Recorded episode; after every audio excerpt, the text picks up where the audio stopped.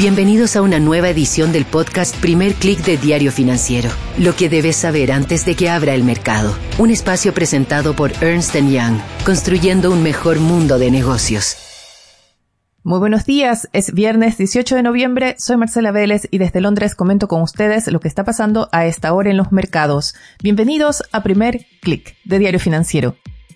Llegamos a la última sesión de una semana que ha estado marcada por el énfasis de los banqueros centrales respecto a que todavía no se ha llegado al fin del ajuste monetario.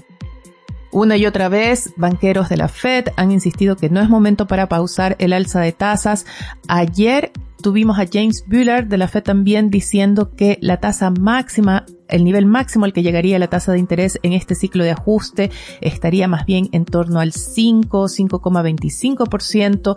Este es un nivel más alto del que se había anticipado de parte del propio Bullard y también que estaría en ese nivel por un tiempo más prolongado. Esta es una idea que se está asentando de alguna forma en el mercado. Esta mañana tuvimos declaraciones de Christine Lagarde, presidente del Banco Central Europeo, expuso ante los líderes de la eurozona y fue muy enfática en que las alzas de tasas continuarán, lo harán hasta el nivel que sea necesario para llevar la inflación de mediano plazo al nivel objetivo del Banco Central. También fue enfática en decir que de nada sirve ese ajuste monetario si los gobiernos no cumplen su parte. Lagarde hizo una crítica a los estímulos fiscales generalizados y habló de un nuevo concepto del que seguramente escucharemos hoy, las 3 T. Según Lagarde, los estímulos fiscales, las medidas de ayuda fiscal deben ser temporary, temporales, targeted, es decir, dirigidas a un grupo específico, y tailored, es decir, diseñadas para atender las necesidades de ese grupo más necesitado. Muy importante en las declaraciones de Lagarde esta mañana también fue el énfasis que hizo de que va a llegar el momento en que los gobiernos europeos van a tener que retirar los estímulos, van a tener que volver a la disciplina fiscal, van a tener que consolidar sus balances, como ya lo está haciendo Reino Unido. Ayer anunció un plan fiscal de recorte de gastos y también de alzas de impuestos. Ya más de largo plazo, Lagarde hizo mucho énfasis en la necesidad que va a tener la eurozona en invertir para la transición energética, para neutralizar sus emisiones. Habló de el rol estratégico que debe jugar la búsqueda de recursos para esa transición energética. Específicamente mencionó los minerales, minerales como el cobre, como el litio, que son claves en ese proceso. Así que los ministerios de relaciones exteriores y los gobiernos de los países ricos en esos recursos deberían estar tomando nota. En este escenario que vemos en los mercados, vemos que las monedas como el euro, la libra esterlina, ante estos anuncios, estas declaraciones, ganan terreno frente al dólar. El euro ya se acerca al 1,04 por dólar, la libra esterlina está en 1,19 por dólar y pone presión al dólar estadounidense que opera a la baja esta mañana. En los mercados bursátiles tenemos una sesión mixta. En Asia fueron las acciones chinas las que lideraron las pérdidas y en Europa vemos que los índices han ganado fuerza en las últimas horas. Comenzaron la sesión con alzas algo moderadas, pero en estos momentos el stock 600 ya sube 0,77%. Algo similar vemos en los futuros de Wall Street que hasta hace poco operaban más bien con bajas moderadas. En estos momentos revierten esa tendencia. El Nasdaq sube 0,38% y el S&P 500 sube 0,30%. Hay una empresa que está capturando la atención del mercado que ya no está abierta a bolsa y es Twitter. Todos quienes son usuarios de la red social están muy pendientes de lo que pueda pasar porque Elon Musk cerró las oficinas a sus empleados, envió un comunicado diciendo que por hoy permanecerían cerradas todas las instalaciones de la empresa. Se argumenta que el empresario teme un boicot después de que dio un deadline a sus empleados para que decidan si están dispuestos a trabajar muchas más horas en esta red social o de lo contrario partir. Antes de ir con nuestro último episodio del especial de esta semana, revisemos rápidamente qué tenemos en la agenda. Es un día de datos económicos importantes para Chile. El Banco Central publica el PIB del tercer trimestre. El mercado está proyectando una contracción de 1% respecto al segundo trimestre. También tenemos anuncios importantes de parte de la Cámara Chilena de la Construcción, que tiene un nuevo presidente, Juan Armando Vicuña, y una nueva directiva, y ellos presentarán su plan hacia 2024 para este sector que está en problemas. Y Wall Street estará pendiente de los datos de viviendas usadas en Estados Unidos correspondientes a octubre. Ahora sí, los quiero invitar a nuestro último episodio de nuestro especial sobre la reforma previsional que hemos llevado toda esta semana. Si no lo han escuchado, están a tiempo. Todos los episodios están en Spotify, también están en SoundCloud. Los pueden encontrar en el sitio web de Diario Financiero. Los episodios de lunes al miércoles respondimos las preguntas que nos hicieron llegar y ayer tuvimos a Guillermo Larraín, ex superintendente de pensiones. Hoy tenemos a Cecilia Cifuentes ella es directora ejecutiva del Centro de Estudios Financieros del S Business School. También es consejera del Consejo Consultivo Previsional. Los invito a que escuchen nuestra conversación hasta el final porque Contrario a lo que muchos pensarían, no todos los economistas cercanos a la oposición están en contra de la reforma. Nuestra invitada hace énfasis en que hay un consenso sobre la necesidad de una reforma previsional, le preocupa el rol del Estado, le preocupa los principios sobre los que se está basando la reforma que ha presentado el gobierno y sobre todo le preocupa que no es la única reforma que necesitamos para mejorar las pensiones. ¿Cuál es tu visión general o la evaluación general que haces del proyecto de reforma previsional tal como lo ha presentado el gobierno? Yo creo que hay que partir de la base que, que necesitamos una reforma de pensiones en Chile hace mucho tiempo eh, y, creo que es negativo, sería negativo que por tercera vez esto no terminara en, la reforma que necesitamos. Y en ese sentido, desde el punto de vista más político, me preocupa que el gobierno haya mandado un proyecto tan maximalista, porque no pareciera ser este un proyecto que en su punto de partida eh, plantea algo en lo que podamos encontrar consenso amplio. Yo creo que toca materias en las que hay muy pocos consensos y, bueno, uno lo puede pensar también como, como alguien que en pro de una negociación dice yo voy a poner mi propuesta para que después transemos y lleguemos a algo entre medio, pero, pero ahora yo no tengo una evaluación muy positiva del proyecto que se mandó porque me parece excesivamente amplio, eh, abre demasiados temas, demasiados flancos al mismo tiempo, lo que hace que sea una reforma que sería muy difícil de implementar de una vez. Entonces, en ese sentido, prefiero, y tratando de, ser optimista en esto, prefiero mirarlo como esta es mi postura, ahora busquemos un camino de negociación para llegar a algo un poquito más intermedio. ¿Cuáles son los puntos que más preocupan? ¿Cuáles son los puntos donde ves que se trata de una reforma maximalista? A ver, son dos cosas. Lo primero que habría que decir es respecto un poco al impacto que esto tiene en cómo se entienden las pensiones en el país. Y a mí me preocupa un poco que se está enfatizando demasiado la idea de entregar derechos y no hay un equilibrio entre eh, generar las obligaciones necesarias para financiar esos derechos. O sea, de alguna manera aquí se enfatiza más el derecho a recibir buenas pensiones que la necesidad de cotizar.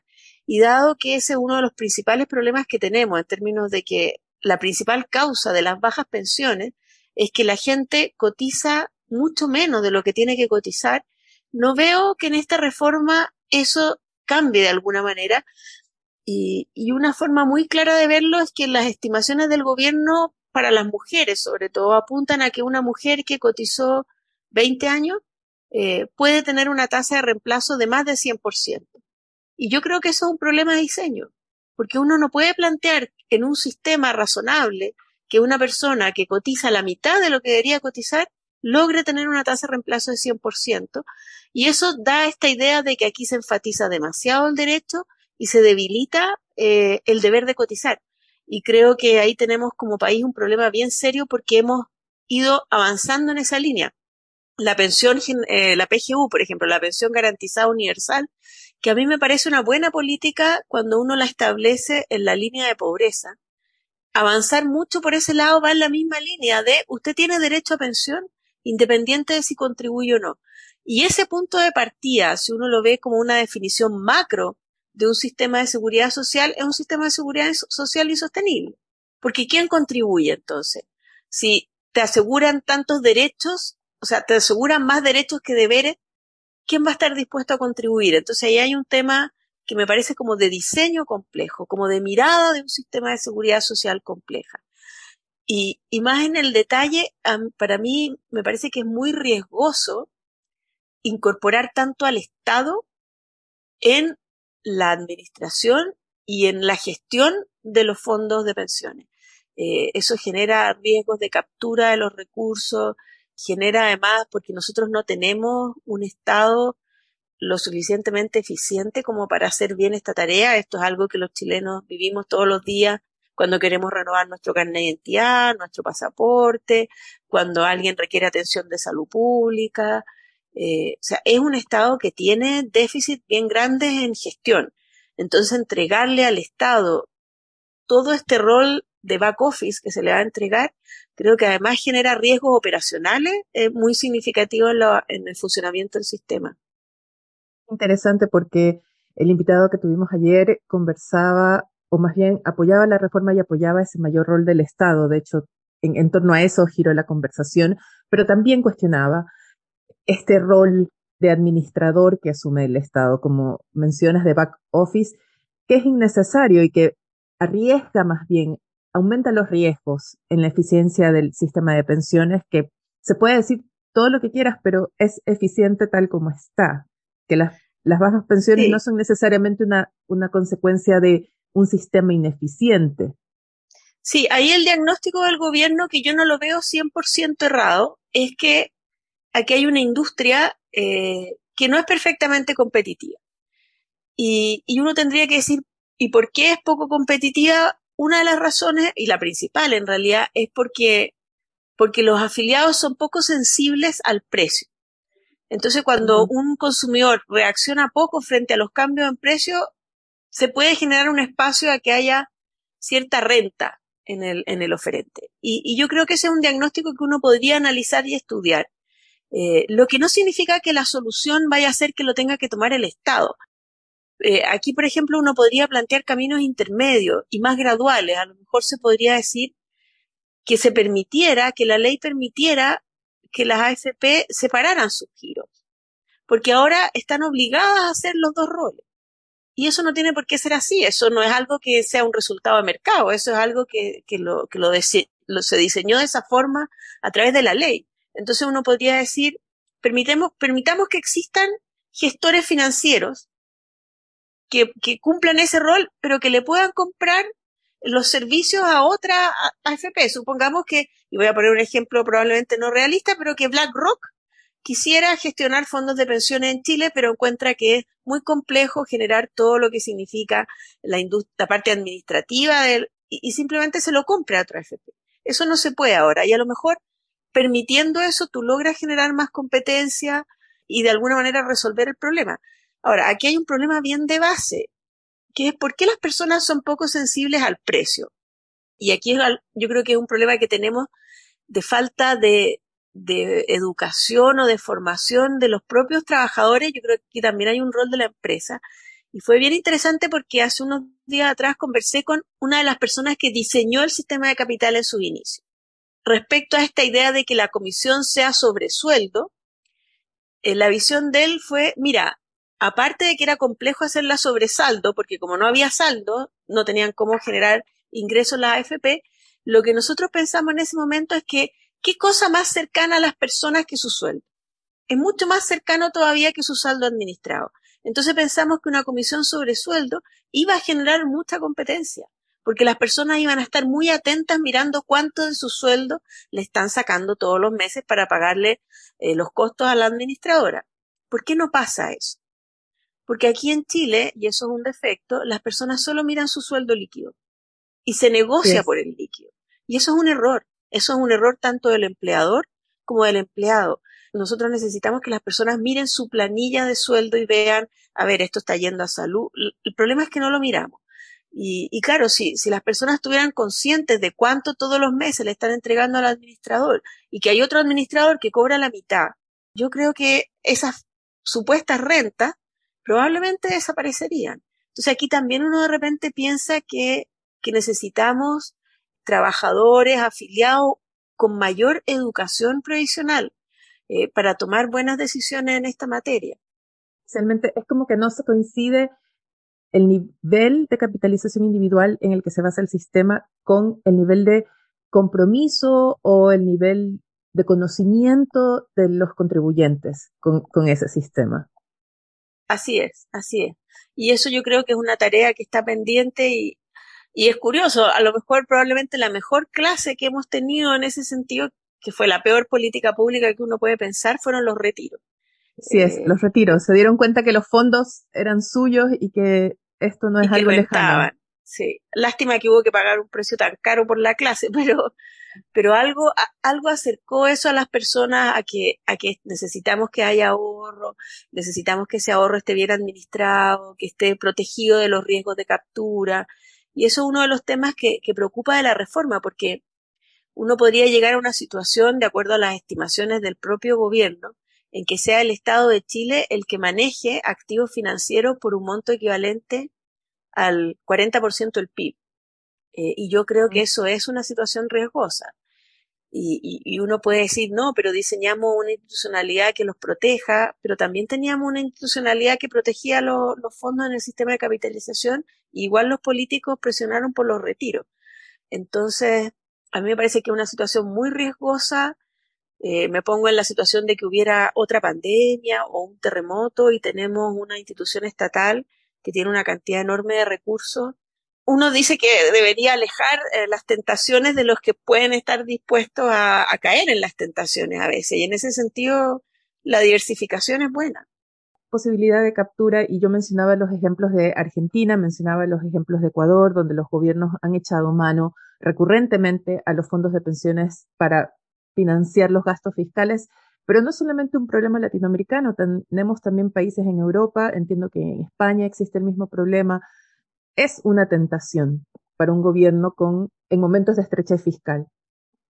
Así es, eso es inevitable. Y, y el problema es que e, ese tipo de cosas al final es lo, es lo que termina destruyendo un sistema que necesariamente por el problema demográfico necesitamos que acumule ahorro, necesitamos que acumule recursos y además porque esos recursos acumulados, eh, y esto es uno de los temas en los que el sistema de capitalización yo creo tiene ventaja respecto al sistema de reparto puro, por el hecho de que un sistema de capitalización implica que haya ahorro. Y resulta que el ahorro es necesario para que haya inversión, es necesario para que hagan, haya nuevas empresas, haya proyectos, haya empleo. Entonces, en ese sentido, el sistema de capitalización genera beneficios para los trabajadores que van más allá del retorno de largo plazo de esas inversiones, sino que permiten que en el corto plazo haya una economía más dinámica. Yo estoy convencida, y eso independiente de la AFP, independiente de la estructura de la organización industrial que uno diseñe, que el sistema de capitalización es superior a un sistema de reparto para generar buenas pensiones y para generar efectos positivos de corto plazo. Entonces, ahí hay otro tema de, la reforma que, me parece que, yo lo cambiaría en el fondo, y es el tema de que el 6% no va a, cuentas individuales, y creo que no es incompatible, y de hecho hay un economista que propuso un, cambio en este sentido, no es para nada incompatible tener cuentas de capitalización individual con la idea de hacer transferencias intrageneracionales, por ejemplo en forma muy parecida a lo que propone el gobierno, esto de que una parte de la cotización va a tu cuenta y otra parte se reparte solidariamente entre todos de acuerdo a su densidad de cotizaciones. Bueno, eso exactamente lo mismo uno lo puede hacer con cuentas de capitalización y generar el mismo efecto en términos de beneficiar a los que ganan menos. No es necesario para eso establecer esta, esta idea de las cuentas nocionales, que efectivamente son un vale por. Eh, y tener separado estos fondos en manos del Estado que genera esos riesgos de captura que comentábamos recién. El riesgo de captura sin duda es menor cuando los recursos están efectivamente depositados en las cuentas de las personas y las personas los ven y esos recursos están ahí. Lo ideal es obviamente que nunca se retiren. pero en la emergencia que tuviera que pasar algo así, o esta idea del autopréstamo que algunos han sugerido, o la idea de la herencia, todos esos conceptos son factibles cuando los recursos están efectivamente depositados en cuenta y están además generando proyectos, están financiando nuevas inversiones, están financiando, por lo tanto, nuevas, nuevas fuentes laborales. Ese era un tema que, queríamos comentar. A propósito de esa advertencia que hizo la presidenta del Banco Central esta semana respecto al impacto que ella prevé tanto en el mercado laboral como en el mercado de capitales. Y ahora mencionamos cómo ese capital de las, de las cotizaciones que son manejadas e invertidas por las AFP financian precisamente parte importante de la economía. Tal como está la reforma planteada, ¿consideras o coincides con Rosana Costa en el sentido de que va a haber un impacto en el mercado de capitales? A ver, aquí no es, no es clara la respuesta porque el tema sería depende, depende de cómo el Estado. El Estado sería en el, en el esquema de esta reforma el principal oferente de capital en la economía en términos de que él es el que maneja los recursos. Entonces uno podría pensar, bueno, el Estado va a actuar en la misma forma que han actuado hasta ahora las administradoras de fondos de pensiones, el impacto en el mercado de capitales no tendría que ser grande entonces. Eh, el tema es que se mantengan esos mismos criterios de maximizar retorno para un riesgo determinado, yo creo que ese es el tema importante. El, el, efectivamente, el mercado de capitales en Chile es mucho más que los fondos de pensiones, pero de alguna manera y si uno empieza a analizar qué es lo que es un mercado de capitales, en el caso de Chile está absolutamente sustentado en el ahorro de los trabajadores, porque eso es lo que ha permitido que haya una industria de seguros muy potente. Eso ha permitido que haya un mercado hipotecario muy profundo. Eso ha permitido que haya un sistema de clasificación de riesgo de todas las emisiones que hacen emisores chilenos, que para que las puedan comprar las AFP todas esas emisiones tienen que pasar por criterios súper estrictos de clasificación de riesgo, que no solo le sirven finalmente a las AFP, sino que le sirven al mercado de capitales completo. Entonces, este sistema de capitalización que lamentablemente ha sido tan, tan vapuleado y tan criticado, a mi juicio, es un pilar fundamental del desarrollo económico del país. Entonces, cualquier cosa que ponga en riesgo este sistema de capitalización, yo creo que tiene un potencial de dañar el desarrollo que es muy, muy importante. Eh, y por eso, para minimizar esos riesgos, yo creo que es mejor el modelo en que haya varios gestores de fondo que compitan entre sí y que no haya un gestor de fondo como el Estado, en este caso, que tendría una posición completamente dominante. Porque lo que pasa además es que las actuales administradoras, las actuales AFP, probablemente si esto se aprueba, van a analizar si les interesa ser gestores de fondo. Y hay un riesgo que decían que no les interesa ser gestores de fondo porque no tienen condiciones de igualdad para competir con el Estado. Porque el Estado sería el default de todos los nuevos cotizantes, por lo tanto tendría un tamaño de mercado más grande. El Estado no tiene que generar utilidades como administrador y los gestores sí tienen que generarle el retorno de capital al dueño estos gestores tampoco tienen muchas alternativas de hacer publicidad y darse a conocer. Entonces, a lo mejor se está diseñando algo que es un modelo de negocio que no es atractivo para ningún gestor. Y finalmente ahí nos quedamos con un monopolio del Estado que yo le veo muchos riesgos de captura política. Veamos a la, a la otra parte que es el tema laboral. Yo he mencionado esta semana que una de las cosas que, o uno de los puntos que más me preocupa es el, el tema de la cotización del 6%. ¿Es si acaso el proyecto da respuestas a la posibilidad de un incentivo de que haya más informalidad? De que las empresas digan, te contrato honorarios y tú te haces cargo de tu pensión. Allí hay, un ¿Hay alguna especie de mecanismo incluido en esta reforma para evitar ese incentivo?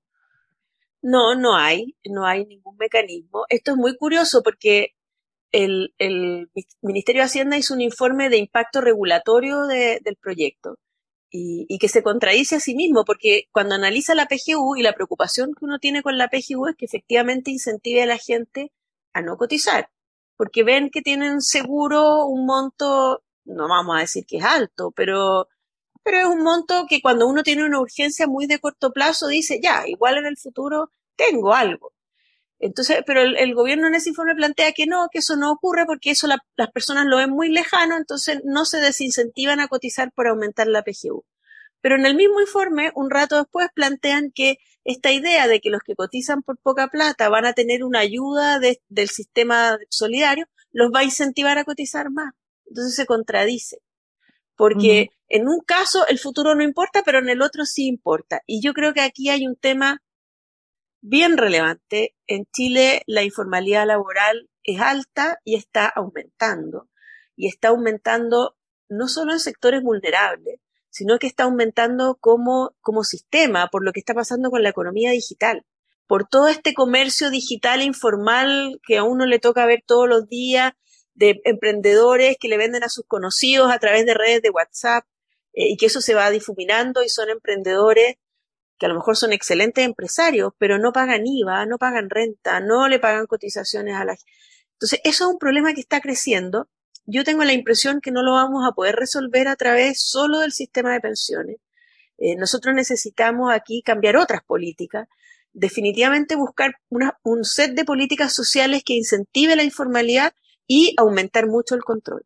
Aquí simplemente no hay control de, de la informalidad. Aquí se controla mucho a la gran empresa, al gran contribuyente, pero toda esta informalidad pequeña no se controla, hay formas de controlarlo el profesor Salvador Valdés decía, bueno, los feriantes, por ejemplo, tienen que pedir un permiso. Y, y, uno podría decir, aquí está tu permiso, pero muéstrame tus cotizaciones, muéstrame, o sea, de alguna manera avanzar en esto, porque la, reforma no lo logra. Yo creo que en el margen genera incentivos a no cotizar o a cotizar por el mínimo monto posible, porque en ese caso uno maximiza el aporte que te da el sistema. Eh, y necesitamos actuar a través de otras políticas para lograr lo que yo te planteaba al principio. Estamos generando un sistema en que no están equiparados los derechos con los deberes. Se está eh, desbalanceando demasiado hacia los derechos y se están debilitando mucho los deberes para cotizar y eso es un sistema fracasado desde el inicio. Me recuerda una crítica, una política que hay en Alemania con las ayudas para la gente que tiene un ingreso que se le llama no es suficiente para una calidad digna de vida y lo que crea es el desincentivo a ganar más porque si te pasas de cierta rayita, entonces ya no recibes esa ayuda. Así es, así es.